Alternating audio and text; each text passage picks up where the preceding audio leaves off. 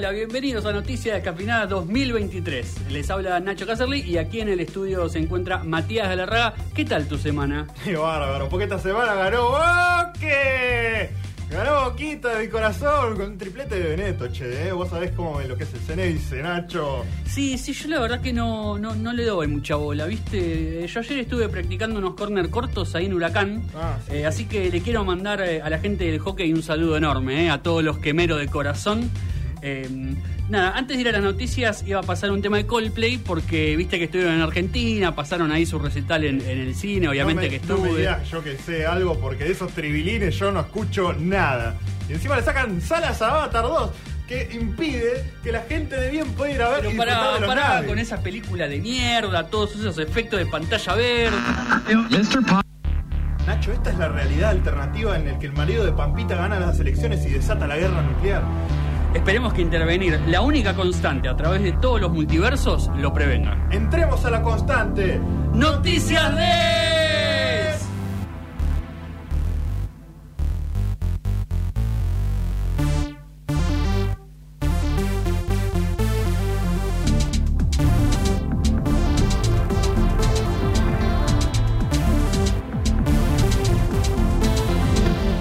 Muy pero muy bienvenidos a Noticias Cafinadas, una y dos de la tarde en toda la República Argentina. Y estamos acá en Radio Symphony 91.3, Nacho Cacerly y Matías Larraga para eh, regalarles un hermoso programa muy interesante eh, Sí. y muy cargado de actualidad en la mayoría de sus partes. Maldita sea, porque eso es justamente lo que estoy tratando de evitar en una de mis partes, justamente. Eh, bueno, esta es Noticias Descafeinadas, estamos hasta las 2 de la tarde acá en Radio Symphony. Sí, señor. Y eh, normalmente metemos este, dos columnas y eh, una sección de noticias. Y esta no es la excepción, claro que sí. Eh, todos los programas los hacemos básicamente así, excepto los fines de año y los días que hablamos de los Oscars, que no nos ocupan mucho. Sí. Pero vamos a estar hablando de una película que estuvo en los Oscars. Sí, señor. Eh, sé que vos la, la pusiste como está ignorada por, por Sí. la Es academia. que te iba a decir, decir estuvo, para mí es... Es un insulto. Y es raro porque para la mayoría de la gente ni se debe haber enterado que estuvo nominada. Sí, eh, sí había recorrido circuitos de festivales y parecía Sí. así como bombeada, pero eh, no, no tuvo mayores nominaciones en, a la hora de los premios de la academia. Eh, estamos hablando de Babylon, la Sí, película de Damien Chazelle, eh, un amado de la, de la academia en general, Sí. un joven director que estuvo haciendo películas como Whiplash y La La Land, Exactamente. Y otra más que creo que me estoy olvidando. Sí, eh, ah, hay una película del espacio, era. Con, creo que con Matt Damon. Ah, la de Neil Armstrong. No, no me acuerdo, perdón. No Después sé. lo- bueno, ya, lo, ya lo vamos a chequear. Eh, Pero estamos hablando de Babylon, una Sí. épica de tres horas sobre eh, personajes en la transición entre el cine mudo y el cine sonoro. Y, digamos, una. La horrible eh, industria de, las películas. La Eh, picadora de carne, ¿no? Como ese, ese Sí, concepto De, de Hollywood. Eh, iba a decir que Damien Chazelle era de mis directores favoritos de la actualidad, pero va a quedar muy mal si no me acuerdo de una de sus cuatro películas. Que además no la vi, pero las otras tres las vi y me gustaron mucho. Es el único adelante que voy a dar sobre mi opinión de Babylon. Eh, una película que estuvo, bueno, yo decía un poco ignorada por la academia, también muy polémica porque se antagonizó con The Fabelmans. Eh, salieron más o menos al mismo tiempo. The Fabelmans, una oda al amor por el cine desde un lugar súper genuino. Babylon, para muchos, eh, una película de alguien que odia el cine. Para muchos otros es una carta de amor medio tóxica, pero carta Yo creo de que es más fin. eso, sí. Eh, y bueno, nada, se generó mucho debate al respecto. A mí particularmente me gustan mucho las películas que, que, mm, hablan sobre sí mismas un poco, ¿no? Claro. O que hablan sobre el arte en sí mismo. Y Damien Chazelle es una persona que hace eso todo el tiempo. Porque Sí. La Land trata sobre eso, Whiplash un poco también, y en Babylon lo lleva al extremo. ¿eh? Claro. Así que vamos a hablar un poco sobre la película estrenada este año y además eh, has tomado una decisión Sí. muy importante para tu vida. eh, al punto tal que tenemos que hablarlo, digamos. No, no, no, no lo podemos ignorar. Exactamente. Eh, eh, bueno, eh, he decidido quitarme la vida. No, eh, he decidido eh, no, no mirar más noticias de, mm, de Argentina, Sí, pero nada. O sea, ni siquiera noticias como de espectáculos, nada. O sea, claro, claro. a- a- porque para abstraerme de todo ese tema, o sea, digamos, el, el- ya lo vamos a, a hablar en su momento, ¿no? Pero eh, la, la actualidad me estaba haciendo bastante mierda la cabeza y estaba como necesitando mirar más y más y más información en búsqueda de respuesta. Sí. Y mm, me estaba afectando mucho eh, mentalmente, así que decidí este, para protección personal este, no, no meterme. Y bueno, esto generó una serie de, de- de- de cuestiones en, en mi vida que va a ser interesante charlar, pero también genera algunas cosas divertidas, Sí. como, bueno, ahora yo estoy aislado del mundo, entonces cualquier cosa que ustedes me digan me va a sorprender porque mm, si es de Argentina no la sé. Es Este, así que eh, vamos a estar eh, tratando de hacer unos pequeños juegos y adivinanzas, además de, de entrar un poquito más en detalle de, de qué significa para mí, digamos, por, Claro. por qué tomé la decisión y todas esas cosas. Eh, y hasta cuándo, ¿no? También que es, es es otra, una gran pregunta. es otra pregunta. Es una gran pregunta. Eh, y hablando de eso, bueno, tenemos noticias, Sí. noticias cafinadas, noticias que evidentemente me voy a enterar. Eh, yo estoy consumiendo noticias de otros países, Sí, eso está bueno. porque como están lejos, Claro. a mí no me importan tanto. Claro. Eh, vamos a hablar de Francia y eh, una amenaza de los trabajadores de la electricidad que podría afectar a todos tus eventos favoritos de Francia. Sí. Eh, si es que te interesa alguno. Pero ya vamos a estar mencionando cuáles son. Y mm, la India con un récord, sí. un récord global. Eh, que, que lanzó ahí la, la ONU y algunas problemáticas que, que acarrea ese, ese récord. Sí, siempre nos gusta mucho cuando algo cambia, digamos, cuando algo que, que, que era medio histórico sucede en ese momento y hemos Sí, vivido sí. Ese, ese momento. A mucha gente le chupar los huevos seguramente. sí, es medio intrascendente, pero, Pero es divertísimo. sí, Es son esas cosas que, mm, que son interesantes contar, así como esos récords que, que van a quedar tal vez en alguna tarjeta de alguna trivia de algún juego en 20 años. Cuando juegues al carrera de mente vas a decir, ¿pero qué contesto? ¿La, la anterior o la nueva? ¿De qué edición es? Ey, es toda una discusión. Claro, esa, sí, es señor. toda una discusión. Eh, lo que ha sido una discusión y lo seguirá siendo por el momento es el candidato del Frente de Todos para las presidenciales de este año. Eh, la semana pasada veníamos diciendo que eh, no se sabía mucho, digamos. Sí, Y mm, por el momento no, no lo vamos a hacer. Ahí está. Ese es el, el, el soundbite que le pedí a Nacho que ponga cada vez que me eh, aclare el panorama, que me rompa la burbuja, básicamente. Ahí si lo podemos escuchar de nuevo. Sí, a ver.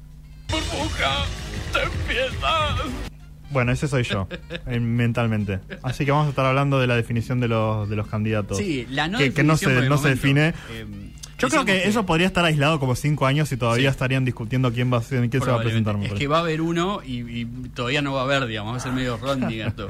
Eh, nada, decíamos la semana pasada que estábamos esperando la palabra de Cristina Fernández Kirchner, la vicepresidenta que iba a hablar, habló en el Teatro de La Plata. eh, no dio definiciones sobre candidatos, sí, muchísimas sobre economía. E hizo algo que, ah, en este me voy a poner en un lugar medio raro, pero le veníamos reclamando a Cristina que, o por lo menos yo venía diciendo que Para mis adentros, que en mi casa. no, y lo, lo dije acá también, que Ah, sí. están muy buenas las críticas, pero hay que proponer algo también. Claro. Si no, medio que no sirve. Eh, entonces ella propuso, dijo, hay que hacer un plan común del Frente de Todos y dio sus puntos, cuatro puntos de economía que para ella son fundamentales, digamos, Bien. que tienen que discutirse y ser parte.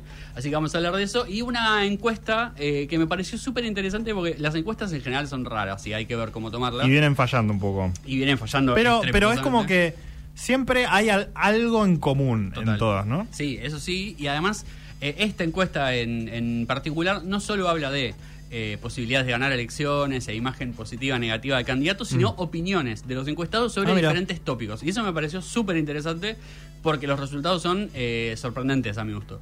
A lo que mucha gente pensaría, por lo menos. Eh, así que vamos a hablar un poco sobre, sobre esos resultados y vamos a ver eh, qué, qué conclusiones podemos sacar sobre eso. Eh, todo esto lo van a poder escuchar de acá a las 2 de la tarde. Quédense con nosotros en Noticias Cafinadas. Somos un hermoso programa. Sí, sí.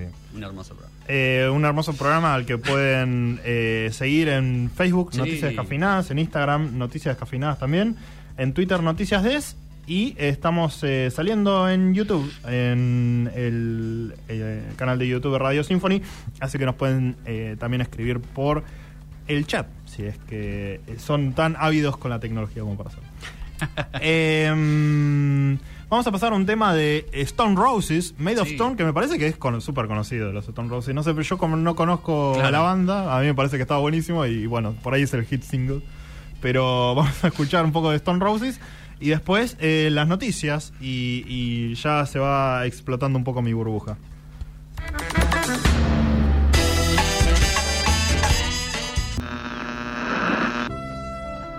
Almuerza con la señora Mirta Legrand Javier Milei, candidato a presidente por la Libertad Avanza. Javier, Javier, vi que no estás comiendo los choris que cociné hoy.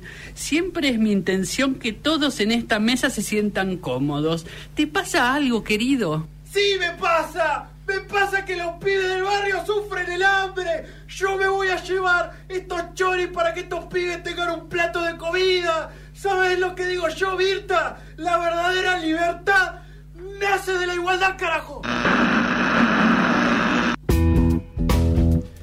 Muy bien, 15 minutos nos separan de la una de la tarde. Estamos en Noticias Descafeinadas y nos vamos a meter en el maravilloso mundo de las noticias en este momento donde eh, les contamos varias cosas que están sucediendo en este planeta. Sí, señor. Poblado por más de eh, casi 8 mil millones de personas. Ahí está. Y eh, 1.7 mil millones de esas personas son Sí. de la India nada más, haciéndola el país más poblado del mundo. Sí. Eh, superó en ese récord a China, este que era el que lo venía teniendo desde los 50. Sí, hace un montón, hace tiempo. Hace un montón. Eh, ¿Qué pasó? China dijo en un momento, bueno, estamos teniendo demasiada gente, así Sí. que lo vamos a obligar a todo el mundo a tener a un solo pibe. Exacto. Y eso fue hace un montón también esa Sí, de digo. los 80 por ahí. Sí, sí, sí. Fue tan exitoso que ahora se quieren matar porque no tienen suficiente gente. Y Claro, encima, Calcularon mal. eh, la proporción, eh, la, la gente que tenía hijos prefería tener hijos varones porque creo que también si tenías hijas mujeres, creo, como te podían multar o había como una cosa así, Claro, claro. que una bajada de línea desde Sí. el Estado que, que era muy fuerte para, para que tuvieras un hijo nada más. Entonces ahora eh, la, la pirámide de, de población está en cualquiera y están preocupados por no tener eh, poblaciones jóvenes. Mano de obra, eh, básicamente. claro, sí, así Claro. que algo van a tener que hacer. Pero Sí. este problema no lo tiene la India. No, eh, para nada.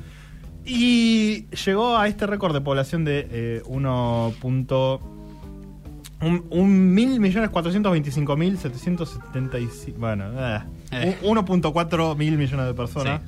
Eh, desde los últimos, desde el último censo, eh, la India tuvo más personas que la población total de Brasil. Eh, y de hecho, hablando de Brasil, ay, Sí. casi me muero. Es- son datos tan choqueantes que uno No, es tremendo, es tremendo. te, te hace mal. Eh, uno de los eh, de los estados de, o provincias, no sé qué carajos serán, en Sí. la India, Uttar Pradesh, que vos lo habías traído hace un par de semanas este, por, por otra, por otra noticia. eh, solo, solo ese estado tiene más población que Brasil. No, es, es tremendo eso. Es tremendo porque. Es un montón. O sea, vos pensás que hay 8 mil millones de personas y 1.5 Sí. son de la India, ¿no? Exactamente. Es una locura. Exactamente. No, y, y además el, el tamaño del país, digamos, si bien es grande, eh, creo que no está ni entre los cinco países más grandes del mundo. Vamos O a buscarlo. Es demasiada gente, es demasiada gente y eso implica trama urbana, digamos, hay que pensar en un montón de cosas que no sé si están pensadas. Sí, exactamente. Eh, y. mm, ahí está, nosotros estábamos en el ranking, vieja. Vamos, Sí. la Argentina, carajo. Todos los climas, papá. Exactamente, las mujeres más lindas. Eh, Sí. China, después. No, pará. ¿What the fuck? No, Rusia. eh. Ah, no, no, claro, porque no estaba por orden. Eh, maldito Google. Ahí está, pero estamos en el top 10, ¿eh? Vamos. La lapicera, el bondi. Vamos, carajo. Eh, campeones Sí. del mundo. Eh, primero Rusia, después Canadá, después Sí. China, Ahí va.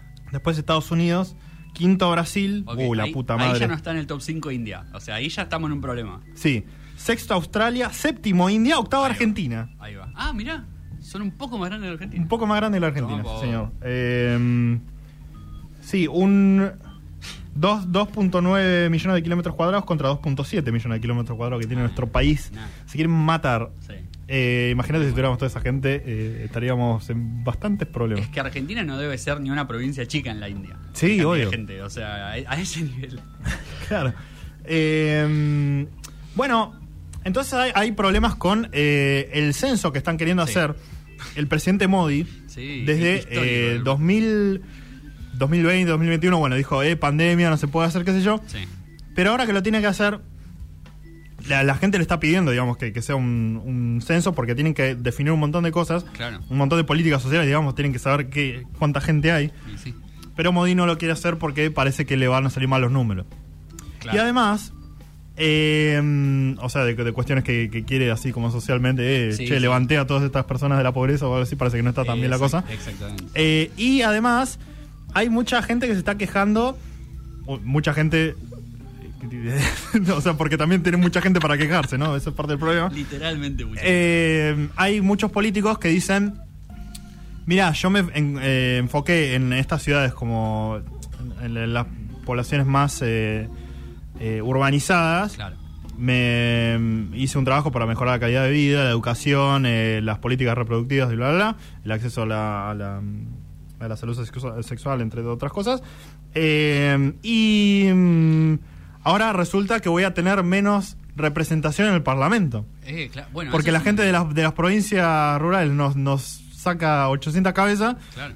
y yo no voy a tener tanto poder en el Congreso. Es que Igual eso- tampoco que a Modi le importe mucho porque es más, más verticalista el gobierno no, no se puede conseguir. ¿no? Sí, sí, total. Pero ese- esa discusión se da hasta acá en Argentina. Acá en Mm. Argentina, según la, la Constitución, el Congreso debería tener más personas. Porque Claro. hemos crecido como población y es proporcional. Y Buenos No. Aires, la provincia de Buenos Aires y Bueno. Capital Federal tienen muchísimo más, Claro. más poder que, que todas las otras. Exactamente. Y Sí, no, sí. Bueno, la provincia debería tener hasta más diputados todavía porque tiene mucha más población que antes. claro. Pero, Pero- bueno, también está el Senado y qué sé yo. Pa- Sí, pasa que hay- acá se da también otra lógica que es como, bueno, nada, las discusiones que pasan son las discusiones de los problemas que están en, en Buenos Aires. digamos. No, no hay tanta federalización. Bueno, si hubiera una ley de medios. Eh, bueno, problemas eh, están pasando en otras partes del mundo, no Claro. solo en Argentina. Y ahora Sí. yo me voy a ocupar de decirles todos esos problemas extra porque ya no estoy mirando los problemas que en la Argentina. Eh, Francia. Sí. Francia es un desastre. Viene con un quilombo. sí, sí. Eh, bueno, Macron había querido, mm, y lo logró, por voluntad propia y nada más, Sí, porque quiso. eh, subir la edad de jubilación de 62 a 64. Sí. Uno dirá, uy, no será mucho, pero bueno, eh, Es. Francia tiene bastante derecho. Claro. Así que eh, un cambio así este, va a enfadar a la gente. Eh, y la enfadó, justamente hicieron eh, protestas de eh, tirar eh, basura, hicieron cacerolazos. Sí. Que me enteré que eran, eh, yo pensé que los habíamos inventado nosotros, no solo no lo inventamos nosotros, sino que ya existían desde la Edad Media. Así que, que, que eran como, medieval el método. Claro, claro, to- tocaban la- los cacerolazos para. eh, eh, como para. mm, señalar a, a alguien- a una persona del pueblo que no les gustaba, así, Claro, entonces claro. salían y lo, como los escrachaban así. Bueno, es un poco eso, ¿no? Sí, claro. Al fin y al cabo. Sí, hicieron paros generales de días, prendieron fuego cosas. Sí, no, Eh, está, está todo bastante mal. Eh, ah, le, le habían tirado. Le habían tirado huevos, aparte de- le- le- en los medios de los cacerolazos se decía, bueno, las cacerolas, así, pero en tono francés, Sí, ¿no? sí. Eh, deberían ser utilizadas en la cocina. Eh, no, y no, no para, para decir algo porque no, no, no va, no va a protestar nada, Me nada. suena eso de un lugar. Sí, sí, no, un, un agradable sujeto. Sí. Este, bueno, pero entonces la, la CGT, que es la, la Claro. Comisión Generale de los Trapacatori, Pero la verdadera, o sea. No, me salió más italiano tiene, eso que tiene, tiene huevo y es bien francesa. Exactamente.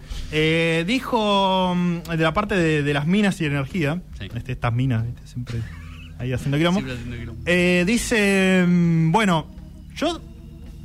eh, Macron dijo, bueno, vamos a hacer un... Como para tratar de calmar los ánimos, vamos a hacer un, 100 un plan de 100 días de acción.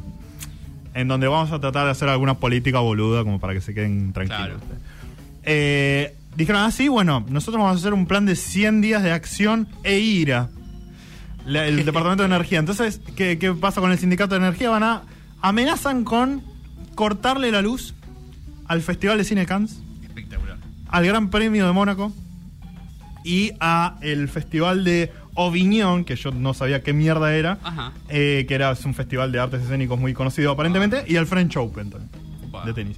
Eh, a mí me sorprende que puedan cortar la luz a, a otro país, ¿no? Como es Mónaco, pero me imagino que no tienen plantas de energía propia. ¿Qué plata van a tener? Son tres cuadras, ¿no? Claro.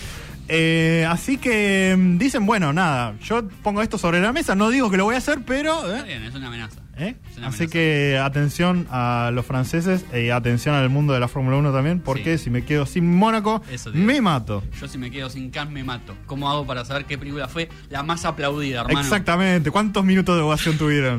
Nadie lo va a saber porque no va a haber electricidad. Exactamente. La que tuvo muchas ovaciones fue Cristina. Eh, nada, es la realidad. Siempre que Sí. habla tiene ahí su, su, su séquito y sus seguidores, digamos, que no, no son séquito precisamente, para no ser eh, peyorativo con la gente. Claro. Eh, un discurso que dio en La Plata que tuvo no solo a los invitados de siempre, que básicamente la cámpora, Sí. sino al masismo. Ah, En pleno. No estuvo Massa, que estaba en una reunión en el Uruguay, eh, pero sí estuvo todo todo el masismo, desde Cecilia Moró, presidente de Los cinco de ellos. diputados. Sí, sí, estuvieron absolutamente todos. Eh, Malena, casi hasta va a morir Kazán, no se imaginan. el masismo total. Eh, nada, de una Cristina que, eh, como viene haciendo en el último tiempo, habló de economía. Sí. Eh, hay que decirlo, era una masterclass. Viste que ella ahora, el, Sí, el sí. formato es, le invitan a hablar de cosas. Como los expresidentes yanquis. Sí, total, total, exactamente. Eh, la charla se llamaba La Argentina Circular, el FMI y su histórica receta de inflación y recesión, fragmentación política y concentración económica. Sí. O sea, imagínense, ¿no? De qué podía hablar Cristina si no era de eso. Eh, además, creo que fue el mismo día que se cumplían 20 años de la elección que, que, mm, dio ganadora Néstor Kirchner, en Ajá. 2003. Estamos en un año en el que va a estar muy marcado por ese recuerdo. eh, y, Y, Cristina sí, siempre 2003-2023. Exactamente, y Cristina siempre se encarga de recordar que Néstor fue el que le pagó al FMI en su momento Sí. para sacárselo encima, digamos. Claro. Eh, por lo cual hay ahí también una marcada tendencia. Bueno, eh, ¿de qué habló Cristina? Digamos, además de la obviedad de que habló de economía, empezó el discurso y dedicó unos buenos 30 minutos a desmantelar la idea de la dolarización. Bueno, Sin nombrar a Milei y sin nombrar a Caballo, dijo eh, un ministro que era, que era pelado, dijo, eh, que, que hizo la convertibilidad, y su discípulo, es decir, lo, lo- lo marcó a Milei como el directo Claro. discípulo de, de Caballo, y con datos sobre cómo fue toda la crisis 90s, 2001, con la convertibilidad, dijo, imagínense si esto, que fue así grave porque pasó tal, tal, tal, imagínense la dolarización que es muchísimo peor, digamos, que es como muchísimo más eh, agresivo. sí. Eh, no me voy a poner ahora a explicar la... la No, un sistema también en, eh, en los 90 que, o sea, si bien la, la dolarización es distinta, obviamente es peor, eh, porque necesitas muchísimos más dólares, dólares que no hay. Exacto, exacto. Entonces se termina devaluando todo, básicamente. Eh, pero un sistema en el, en el menemismo de la con- convertibilidad que se financiaba, o sea, vos necesitabas muchos dólares también en circulación y se financió con deuda Con y con rematar todos los activos públicos. Así que eh, ahora no te puedes endeudar, Sí. los activos públicos no valen mucho. No, no, no vas a tener mucha, mucha posibilidad tampoco. No, no, no. Eh, en algún momento la, la llamaremos a U para que nos venga a explicar la dolarización en pleno. Sí. Eh, así tienen un poco más de información sobre Una qué es, masterclass, pero en 10 minutos le vamos Sí. a hacer. El otro día me dio una masterclass de impuestos, un par de sopapos. Fue espectacular. Le mando un beso a U que seguro está escuchando. Eh, nada, no solo habló de la libertad avanza, lo llamativo fue que le dio mucho protagonismo a Milei. Claro. si bien no lo nombró, le dedicó media hora de su conversación a, a- a desmantelar su principal plan económico y mm, esto llamó la atención porque, bueno, es un poco subirlo al ring electoral, si bien Milei ya está ahí, yo no estoy de acuerdo con la gente que dice que Milei no existe, Milei existe, Sí, sí. en las encuestas lo marcan y, y un poco la calle también, y no hablar de eso es, es una boludez, porque él está ahí, no puedes Sí. ignorar algo que ya está ahí, digamos. Eh, no solo dedicó tiempo a eso, aprovechó también obviamente el recuerdo de 2001 para pegarla juntos por el cambio, teniendo en cuenta que sus dos candidatos eran parte de ese gobierno, así que sus precandidatos eran parte de ese gobierno, tanto Bullrich como Larreta, eh, y habló, o sea, hizo una crítica más generalizada, no puede ser que todos los planes a futuro sean de shock. O sea, no puede ser que todas las propuestas económicas hablen Sí. de devaluar, hablen de, de, digamos, de, de dar un shock al, al pueblo argentino, porque dijo, digamos, eh, no es posible, no es posible. Eh, pero en un momento ella dice, bueno, hay que empezar a eh, armar un plan de gobierno. Yo creo que un poco una autocrítica. eh, hubo fragmentos del discurso donde dijo, digamos, ningún gobierno fue perfecto. Como Bueno, hay que armar un plan de gobierno, nada, es bastante insultante, la verdad, que, que y lo se diga. tendría pero- que haber hecho ya, se tendría que haber hecho. De hecho, es el principal error del frente de todos eh, de 2019-2023, no haber tenido un plan de gobierno, o sea, no haber discutido de antemano cuáles eran las posiciones a tomar sobre temas específicos. Eh, pero bueno, Cristina, que ya lo viene diciendo más o menos desde 2020, desde fines de 2020, que ella, digamos, dijo lo que ella opinaba, por lo menos que se tenía Claro. que hacer, eh, con muchos guiños a Massa, al que llamó Sergio en todas sus intervenciones. Sí, lo está haciendo eso. Eh, lo felicitó por haber eh, roto el acuerdo con el FMI porque la corrida de esta semana que, que vimos de la, Botonera. de la subida del dólar, eh, claro, tenés razón, estoy... ¡Burbuja! ¡Te empieza! Básicamente, Igual algo como- me enteré, pero- Bueno, eh, digamos, sabrás que a grandes rasgos el dólar subió muchísimo esta semana, hubo una corrida... No sé cuál fue el pico. eh, y casi 100 pesos de, de- de suba, si no Uy, Dios. Está casi en los 500, más o menos Ok. 500. Eh, hubo un día en el que Sergio Massa decidió intervenir en el mercado de cambio y usar los dólares del Banco Central para bajar ese- el dólar. Sí. Porque no era solo una corrida del dólar blue, sino también una corrida del dólar financiero y eso ya empezaba a ser un problema. Claro, porque el dólar, el mercado del dólar blue sigue siendo chico igual. Sí, sí, si bien se usa de referencia, no, no es un mercado significativo, pero Mm. sí los financieros. Sí, sí. Eh, Cristina lo felicitó por eso. El tema es que esa decisión rompe el acuerdo que hizo Guzmán con el FMI, porque el FMI decía que no se podían usar dólares del Banco Central para intervenir en Ah, el me mercado de cambio. Las pelotas llenas el es- FMI. lo cual es- Sé que es una declaración muy contundente, ¿no? Pero- Nunca jamás he escuchado, No. ¿no? y, y nada, digamos, eso rompe el acuerdo, por lo cual va a haber que discutir un nuevo acuerdo Claro. con el FMI. O sea, Massa tiene que ir y discutir de vuelta un acuerdo de cero. El, el acuerdo de Guzmán no existe más. O sea, Ajá. está roto. Bien. Roto legalmente. Cristina aprovecha eso para decir, che, hay que discutir un nuevo acuerdo con el FMI. Eh, bueno, lo felicitó a Massa por esta cuestión de, de los dólares, también porque en una reunión con empresarios chinos dijo que las importaciones y exportaciones desde China se van a pagar en yuanes y ya no más en dólares. Perfecto. Lo cual eh, es una buena medida, digamos, es una buena salida la- ante la falta de dólares. Y, y Cristina dijo, bueno, hay cuatro puntos que para mí son importantes eh, para tener un nuevo plan de gobierno. Yo entiendo también un poco para un plan de gobierno y lo que queda de este año, digamos, es como un poco Sí. decir, che, empecemos, digamos, ¿no? Eh, ella habló de... Y no, no lo Claro, hay cosas que se pueden hacer rápido, ¿no? Porque. Sí, no tanto. Habló de algunas cosas que son un poco más profundas, pero creo que algunas se pueden por lo menos empezar a hacer. Eh, ¿De qué consta el plan? Digamos, básicamente es impuestos. Ella no habla de más impuestos, de hecho habló de simplificar el sistema impositivo, pero sí, Sí. habló de. Hay muchas empresas que no están pagando determinados impuestos y que esos impuestos que, que no están pagando se los están llevando ellos. Claro. Esto es un poco lo que me, lo que me decía U, yo decía en su, en su masterclass casera, que era, digamos, la clase media no está mal porque no tanto porque no tenga plata, sino porque esa plata ya no le rinde para, por ejemplo, viajar al exterior, que era Claro. algo que antes podía hacer. Los empresarios ganan porque esa, esa, esa clase media que gasta en Argentina le está pagando a ellos. Y ellos están ganando Claro. más porque en vez de pagar los impuestos que tienen que pagar, eh, hacen todo barrani, como se dice ahora, o intentan hacer barrani, digamos, por fuera de la ley lo más posible y pagar la, men- la menor cantidad de impuestos posible. Bueno, no también- no puedan sobrevivir, digamos. También Gu cuando, mm, cuando vino acá nos explicó que eh, es distinta la carga impositiva para una pequeña empresa que Claro. para una gran empresa que básicamente no pagan nada. Exactamente, exactamente. Y algunas cosas no las pagan no porque no esté reglamentado, sino porque no quieren, digamos, porque se Mm. avivan. Entonces ella insistió sobre ese punto. Eh, también habló sobre, bueno, generar competencia. Esto me parece interesante porque es, es una medida productiva. Es generar competencia en sectores que están monopolizados. Por ejemplo, los alimentos. Sí. Y ella en eso también explica un poco el tema de la inflación. Ella dice que el plan del FMI es inflacionario, digamos.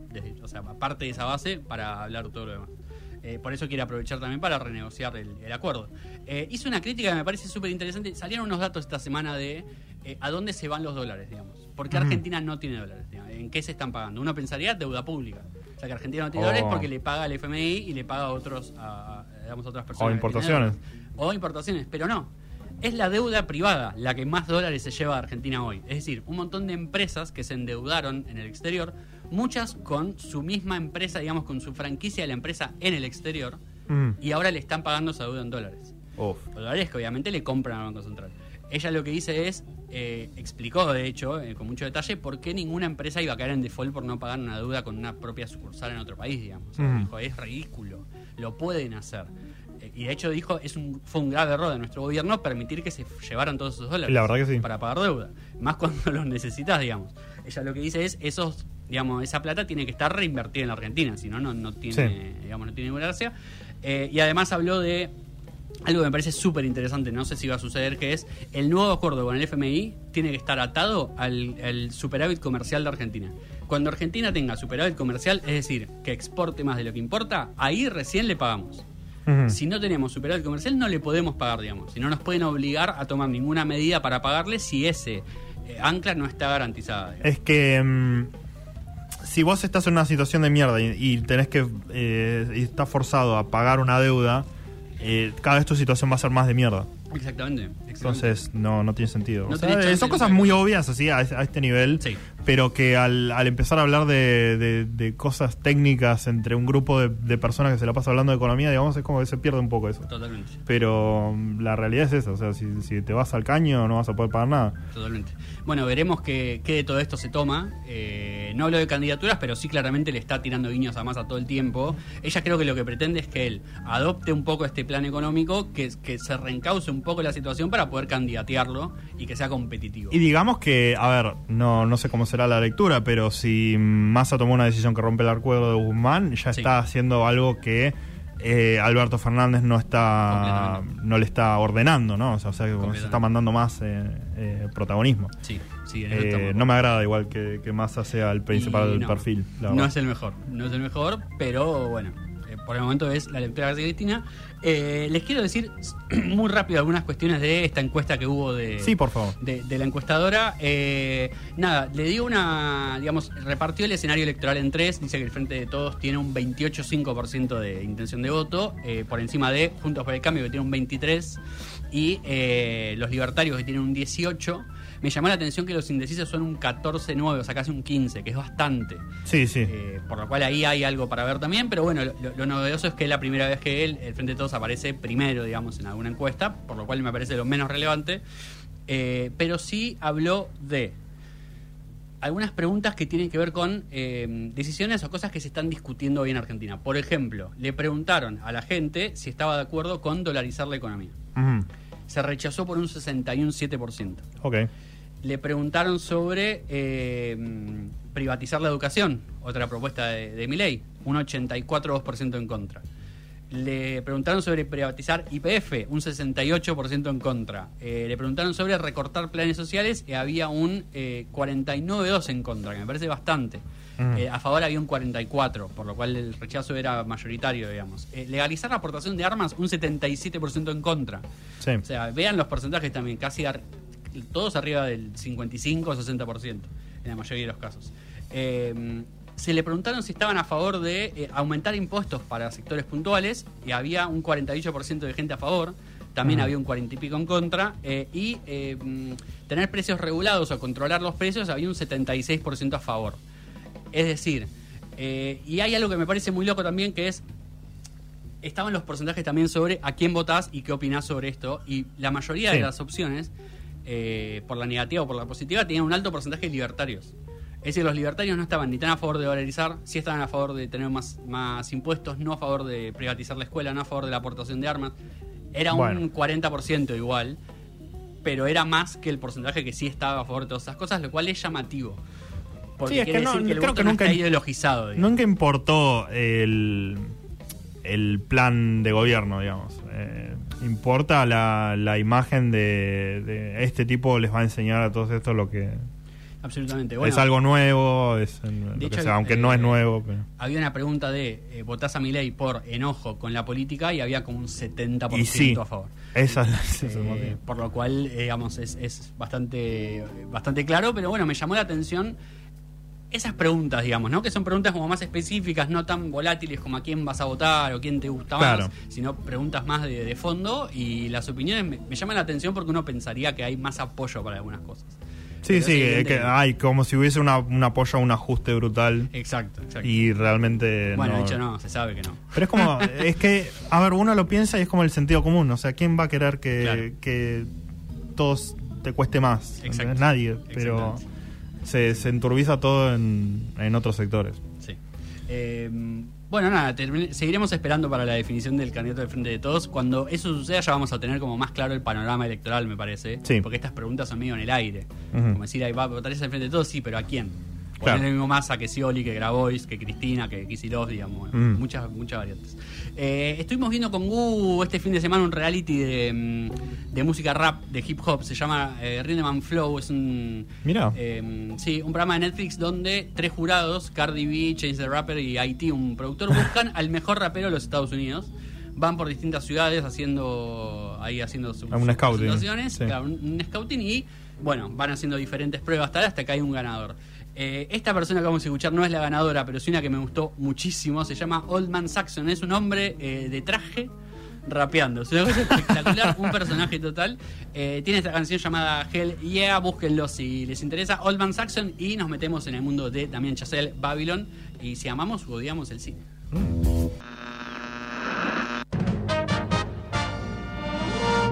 Bienvenidos camaradas a otra emisión más de Todo Noticias. Soy Marcelo Bonelli y los acompañaremos hasta las 14 con toda la información de la izquierda, los trabajadores y la revolución socialista.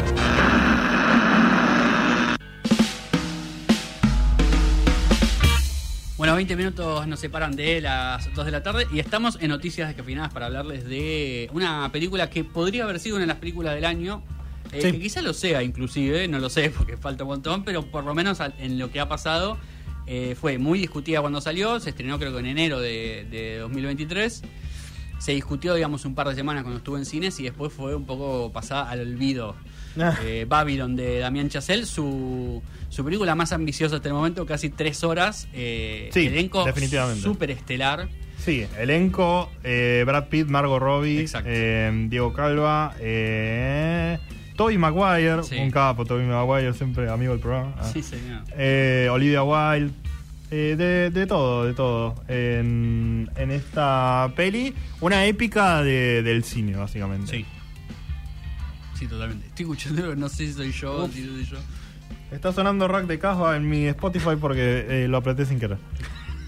Pero, Eh, nada, una película que básicamente, digamos, sigue la historia de tres personajes, justamente estos tres personajes, que se entrecruzan en eh, su participación en el mundo del cine. Primero su amor por el cine, porque son tres personajes, el de Margot Robbie quizá un poco menos, pero tres personajes muy enamorados del cine, digamos, de- del arte de hacer cine, mm. y que terminan metidos en el mundo de la industria de Hollywood. eh, algunos más de casualidad que otros, pero bueno, todos metidos al fin, digamos, en, en lo que es para muchos la primera época dorada, digamos, de, de- del Sí. cine, eh, del cine norteamericano. Y lo muestra desde un lugar, yo diría, un poco más real, digamos, Sí. un poco más eh, crudo de cómo eran las cosas en ese momento, digamos, cómo era trabajar ahí, cómo era hacer películas y cómo se comportaba el mundo de la industria. digamos. Entre, claro, entre, entre que esté todo atado con alambre, que, que haya un montón de problemas de adicciones, de, de gente muerta, de Sí. problemas de, de, de pagos y no sé, estar. eh, justamente la figura de. Del, del personaje de Diego Calva, Sí. eh, de Manny, de Manuel Torres. Es eh, un fixer, ¿no? Esta persona dentro del- de las películas que tenía que arreglar problemas. Claro. Eh, y esto era algo que, que se- que ocurría mucho en esa época. Eh, tratar de mantener imágenes, ¿no? Y un poco el motivo, si se quiere, de, de la peli es como esta cosa del control, ¿no? El control sobre el- los, los tiempos que se están transformando, el control sobre las propias vidas y la, eh, las adicciones o querer eh, controlar, eh, tener ciertos grados de control en un mundo en el que está perdiendo el control, básicamente. Eh, y eso le pasa a los, a los al personaje de Brad Pitt, de Sí. Margot Robbie de, Diego Calva en distintos eh, aspectos. Exactamente. Todo con una dinámica muy chasel, es decir, eh, muy vertiginosa por Sí. momentos.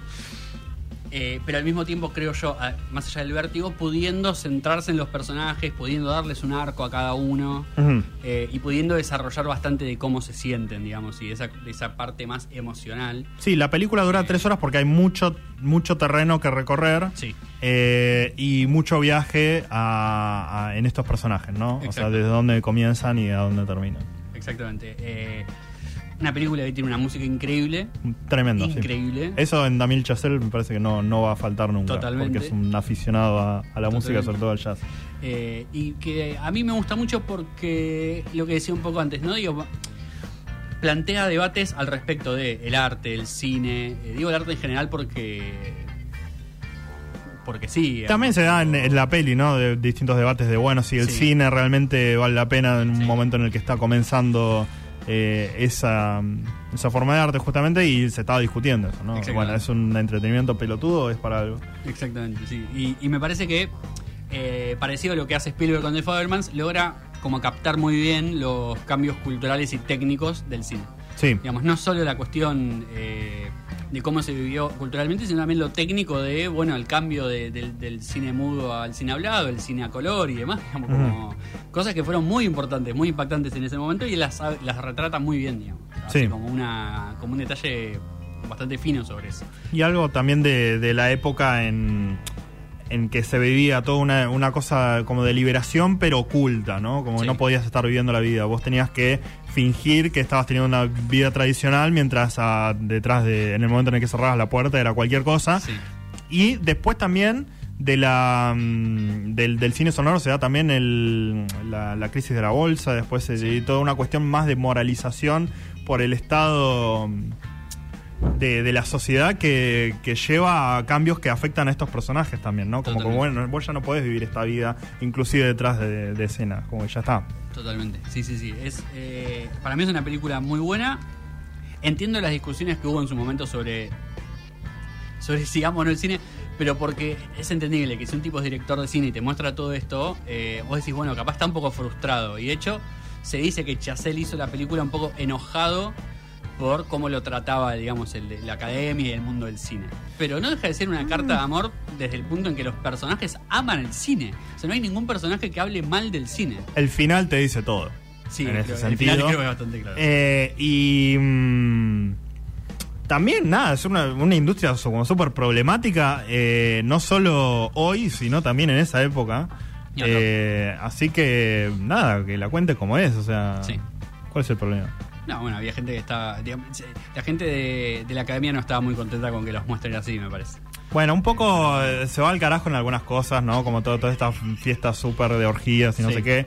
Eh, a mí me pareció como una serie de, de escenas muy interesantes que por ahí como película me costó un poquito mm, meterme porque era como muy, muy sobre la borda, digamos, Sí. como muy, muy exagerado todo. Me, me hubiese gustado a mí un poco más de, de sutileza y de restricción en algunas cosas para que pegue más eh, el impacto emocional en los personajes que por momentos, como digo, todos estos fragmentos eh, a veces funcionan muy bien, pero después de, de ver la peli entera, eh, por ahí a mí me, me, me pareció como un poco... Un poco demasiado vertiginoso, Sí, fue la sí, palabra sí. Que, que usaste en, Sí, en sí, total. cosas. Total. Es que es un riesgo que toma. Pero es una película bellísima, técnicamente espectacular. Eh, merecía, mm, yo creo, más que, que lo que lo que Y estuvo, bueno, sí. pero la recomendamos desde acá, Sí, este. Babylon de Sí. Damien Chazelle. Eh, si te gusta el cine, es una película para vos. Si, si estás eh, eh, con ganas de, de ver algo un poquito más ligero y menos en tu cara, tal vez no, no sea para... No, para- no, no es el momento. No es el momento para nada. Em, bueno, vamos a pasar un poco de Night Jewel en Have to Let Me Go y después eh, un, un juego para toda la familia y sobre todo para mí, porque soy el único que no sabe qué pasó estas dos semanas. Alberto, se te ve medio cansado. Sí, es muy duro pasarse el día torciéndole el brazo a los poderosos. Pero como decía Freddie Mercury, y permitime que agarro el bajo. Another one bites te das.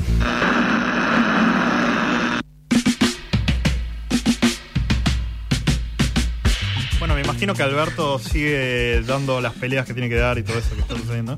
Eh, ya vamos a entrar a, a la trivia. Pero antes de, de pasar al juego, lo que quería decir eh, un poco, nada, para el que se perdió el principio del programa, Sí. lo que estoy tratando de hacer ahora por una cuestión de, de salud mental realmente es eh, no, no escuchar nada de, de noticias de, política y de actualidad de, Argentina.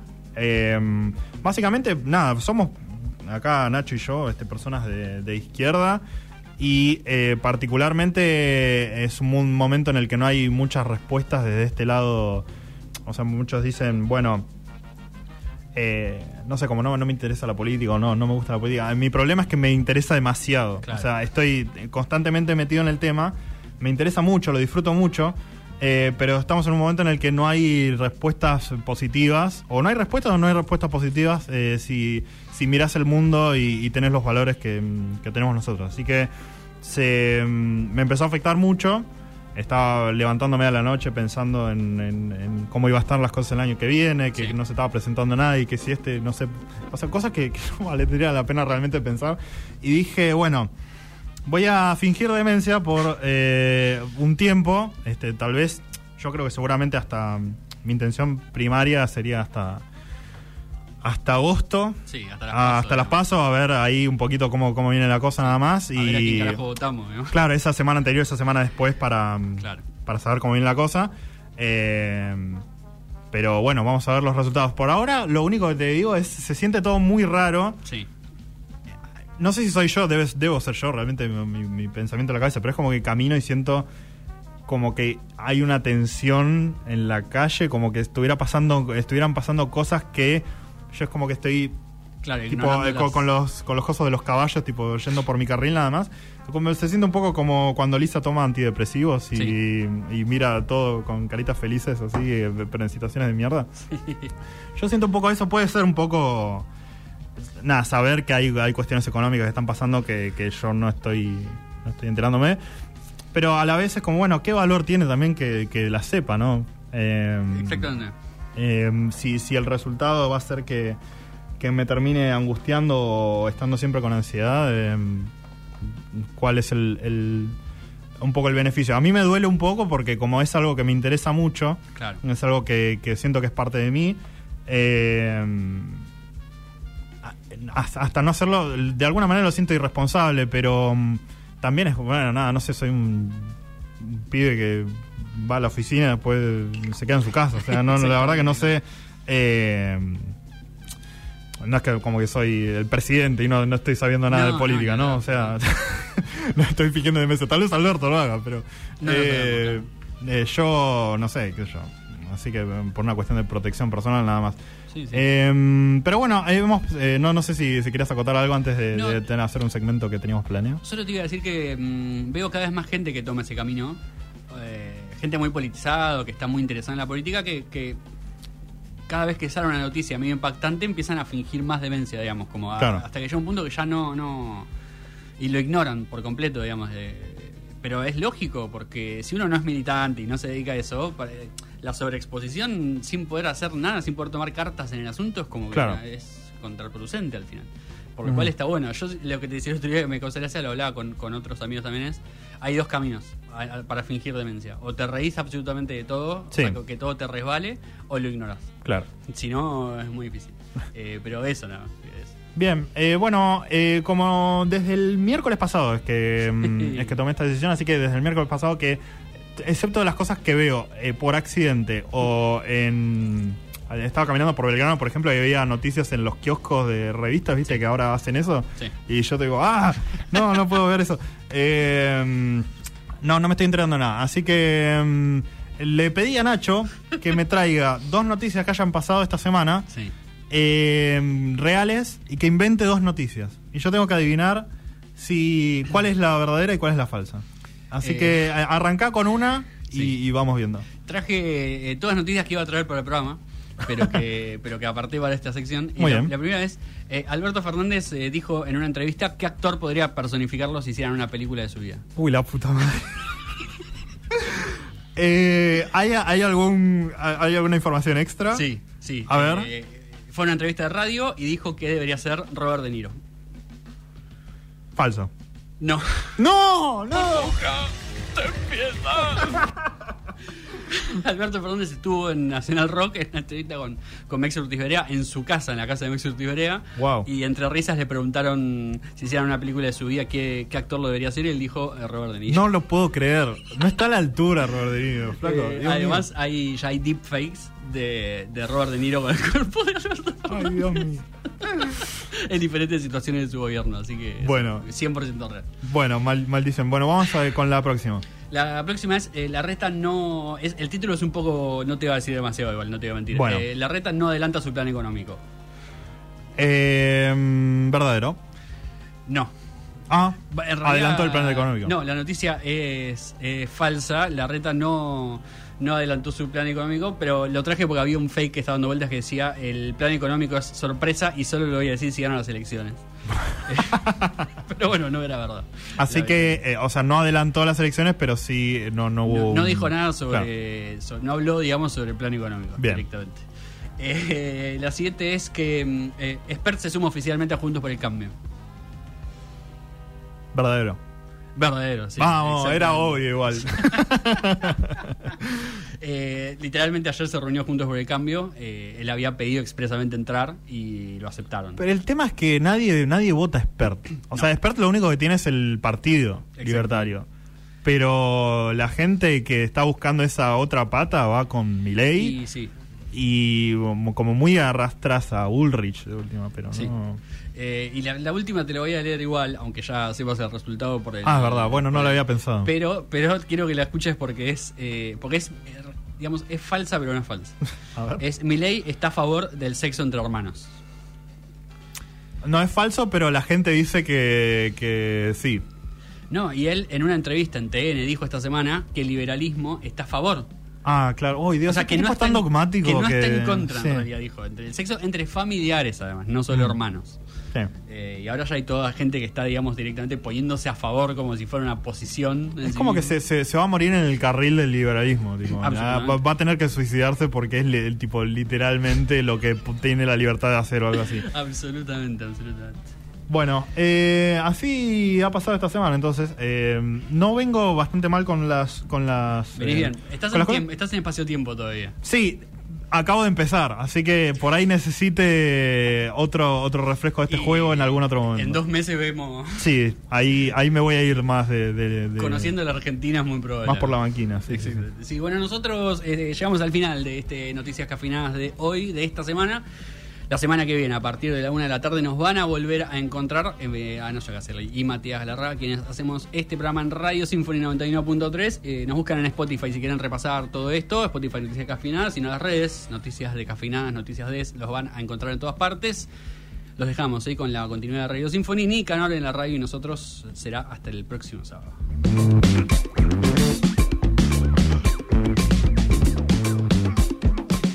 Compartimos. Conectamos. Difundimos.